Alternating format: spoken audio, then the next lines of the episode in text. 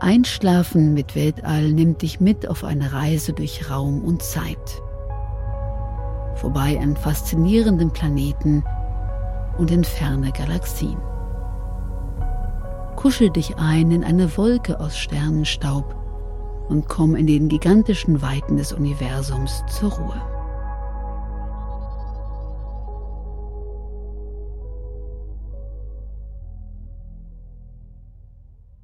Wie schwarze Löcher entstehen. Hiring for your small business? If you're not looking for professionals on LinkedIn, you're looking in the wrong place. That's like looking for your car keys in a fish tank. LinkedIn helps you hire professionals you can't find anywhere else, even those who aren't actively searching for a new job but might be open to the perfect role. In a given month, over 70% of LinkedIn users don't even visit other leading job sites. So start looking in the right place. With LinkedIn, you can hire professionals like a professional. Post your free job on linkedin.com slash people today. Unsichtbar, bedrohlich, bizarr und faszinierend. Wohl kaum ein kosmisches Objekt besitzt eine größere Anziehungskraft als das schwarze Loch, sowohl für unsere Fantasie als auch für die real existierende Materie. In Science-Fiction-Geschichten werden ihnen fantastische Eigenschaften zugeschrieben. Die Physik baut gewaltige Gedankenmodelle um sie auf. Astronominnen und Astronomen öffnen auf ihrer Jagd nach den rätselhaften Finsterlingen manche Tür zum heutigen Verständnis des Kosmos. Wer das Phänomen eines schwarzen Loches verstehen will, muss sich auf eine unglaubliche Reise gefasst machen. Wie kann etwas, das eine bis zu milliardenfache Masse unserer Sonne besitzt, unsichtbar sein? Wie kann etwas, das alles in sich verschlingt, doch nicht wachsen? Welche Kräfte müssen dort wirken? Die Existenz schwarzer Löcher ist im Grunde genommen schon mit den Gravitationsgesetzen durch Isaac Newton 1687 zumindest denkbar.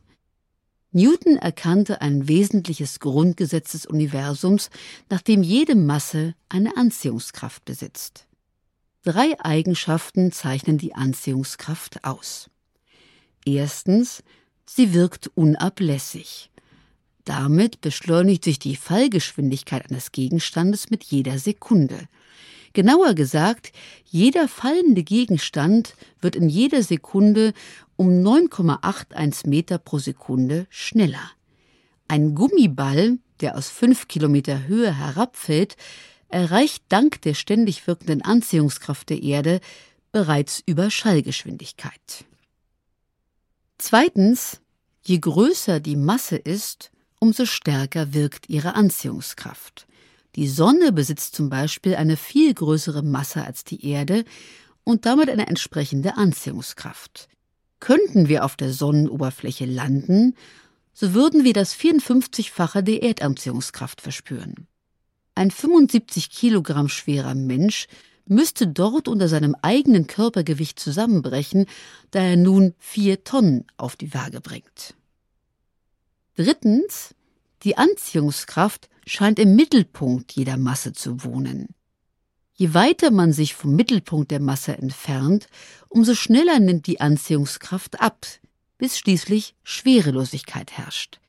So ist es theoretisch möglich, dass auch große Körper an ihrer Oberfläche nur eine geringe Anziehungskraft aufweisen, da man hier sehr weit von ihrem Mittelpunkt entfernt ist.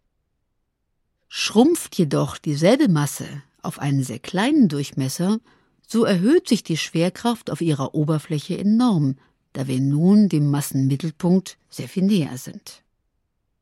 Newton konnte die Anziehungskraft der Erde angeben und damit auch sagen, wie stark ein fallender Körper zum Erdmittelpunkt beschleunigt wird. Die berühmten 9,81 Meter in der Sekunde.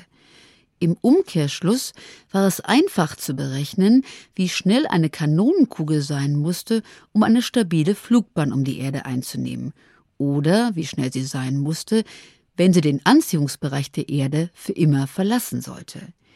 Diese Fluchtgeschwindigkeit ist sehr hoch, 11.200 Meter in der Sekunde oder 40.320 Stundenkilometer muss eine Rakete erreichen, um die Erde zu verlassen.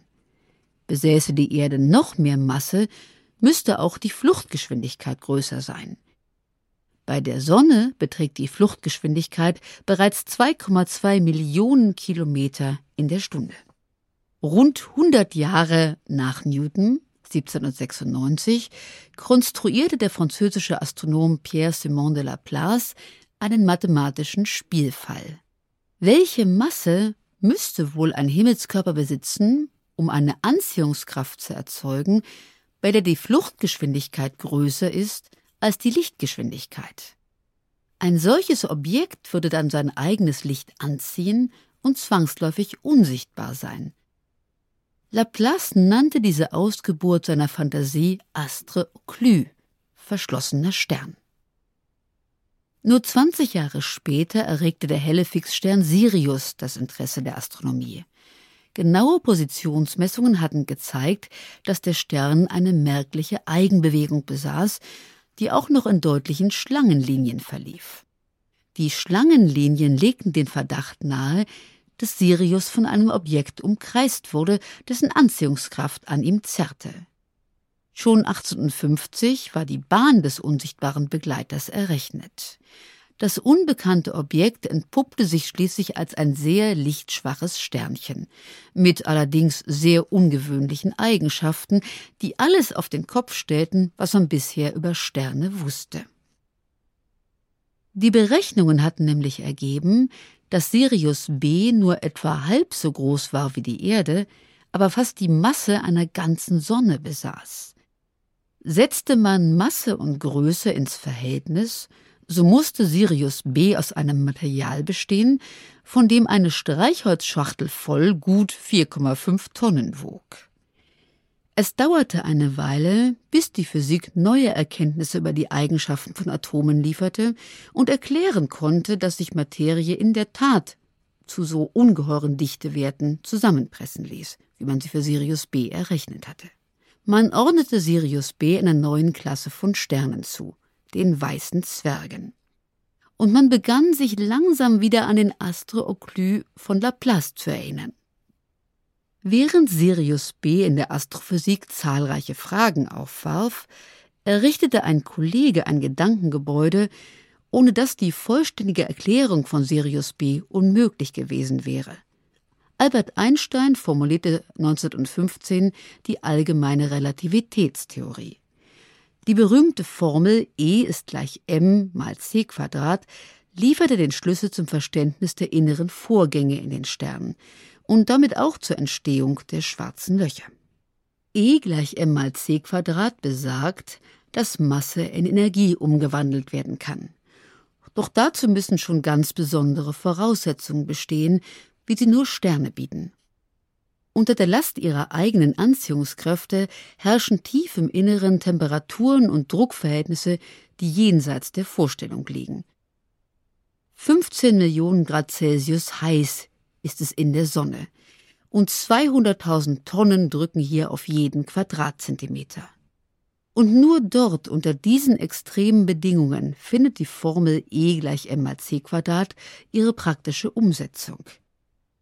Die wild herumrasenden Atomkerne verschmelzen bei einem Zusammenstoß und geben dabei einen Teil ihrer Masse in Form von Energie ab. Die Physik nennt dies Kernfusion. Die Sonne wandelt auf diese Weise in jeder Sekunde gut 500 Millionen Tonnen Masse in Energie um. Die abgestrahlte Energie stemmt sich gegen die gewaltige Schwerkraft, die den Stern zusammendrücken will. Solange dieses Strahlungsgleichgewicht besteht, ist der Stern stabil. Anfänglich verschmelzen im Sterneninneren Wasserstoffatome zu Heliumatomen. Doch wenn sich der Wasserstoffvorrat dem Ende zuneigt, erlahmt der Fusionsprozess. Der Strahlungsdruck verringert sich und die Schwerkraft bekommt die Oberhand. Sie verdichtet den Kern des Sterns so weit, bis ein neuer, noch heißerer Fusionsprozess beginnt. Jetzt werden die Heliumkerne zu Sauerstoff verschmolzen. Von nun an kommt es zu einem immer schnelleren Wechselspiel. Die Fusion erlahmt, der Kern wird zusammengepresst, aufgeheizt, ein neuer Fusionsprozess startet, der die nächste Elementengruppe bildet. Die Folgen werden dramatisch. Während der Kern immer dichter und heißer wird, treibt sein zunehmender Strahlungsdruck die äußeren Bereiche des Sterns auseinander. Schließlich ist der Abstand der äußeren Gasschichten zum Kern so groß geworden, dass seine Anziehungskraft die Hülle nicht mehr halten kann. Wie eine Seifenblase bläht sich der Sternenmantel, um sich schließlich gänzlich aufzulösen. Zum ersten Mal wird der Kern des Sternes sichtbar. Ein weißer Zwerg, ein Bruderstern des Sirius B und ein entfernter Verwandter des Schwarzen Lochs. Nein, ein weißer Zwerg ist kein schwarzes Loch, doch er besitzt schon verwandte Eigenschaften. Er ist sehr klein und sehr massereich. Je mehr wir uns ihm annähern, umso größer wird also die Anziehungskraft, die wir verspüren. Wollten wir auf der Oberfläche eines weißen Zwerges landen, was nicht ratsam wäre, so müsste unser Raumschiff bereits das zehntausendfache der irdischen Fluchtgeschwindigkeit erreichen, um diesen kleinen Stern wieder zu verlassen. Jetzt begreifen wir langsam das Rätsel der schwarzen Löcher. Das reguläre Ende eines kleinen Durchschnittssterns für unsere Sonne ist ein weißer Zwerg. Doch es gibt Sterne mit sehr viel mehr Masse als die der Sonne. Sterne, deren Inneres unter der Last ihrer eigenen Anziehungskraft ächzt, die ständig am Rande eines Infarktes stehen und die in der Tat nur einen Bruchteil der Lebensspanne unserer Sonne haben. Der indische Physiker Subramanian Chandrasekhar errechnete 1929, dass solche Sterne eine dramatische Verwandlung erfahren, wenn der Kern in ihrem Inneren mehr als 1,4 Sonnenmassen enthält, die Chandrasekhar-Grenze. Ist diese überschritten, dann gibt es kein Halten mehr. Der Stern bricht am Ende seines Lebens schlagartig zusammen. In einer Zehntelsekunde stampft die eigene Anziehungskraft den Kern, ein Gebilde von 50.000 Kilometer Durchmesser und massereicher als die Sonne, zu einer ultraharten Kugel von 30 Kilometern Durchmesser zusammen. Die nachstürzende Materie prallt an diesem Gebilde ab wie ein Hammer, der auf den Amboss fällt. Sie schlägt zurück und zerreißt die äußere Hülle des Sterns in einer fürchterlichen Explosion, einer Supernova. Die Explosion erreicht für Wochen die Helligkeit von einer Million Sonnen. Und diese Lichtflut bildet nur ein Prozent der bei der Explosion freigesetzten Gesamtenergie. Doch das ist nichts gegen die fürchterliche Metamorphose, die der Kern erlebt. Die Materie wird so zusammengequetscht, dass das wilde Durcheinander aus freien Atomkernen und Elektronen schlagartig zum Stillstand kommt. Die Elektronen werden in die Atomkerne hineingeboxt und verwandeln sie so in Neutronen. Ein neuer Sternentypus entsteht, der Neutronenstern. Dieses exotische Sternenwrack verfügt über Eigenschaften, die jeder Beschreibung spotten. Es rotiert mit ungeheurer Geschwindigkeit bis zu 600 Mal in der Sekunde um die eigene Achse. Es erzeugt ein Magnetfeld, das jeden im Umkreis von zehn Lichtstunden sofort töten würde. Es ist so heiß, dass es nur noch Röntgenlicht verstrahlt. Es wirft an seinen magnetischen Polen eine scharf gebündelte Radiostrahlung aus, die, wenn sie die Erde trifft, mit Radioteleskopen belauscht werden kann.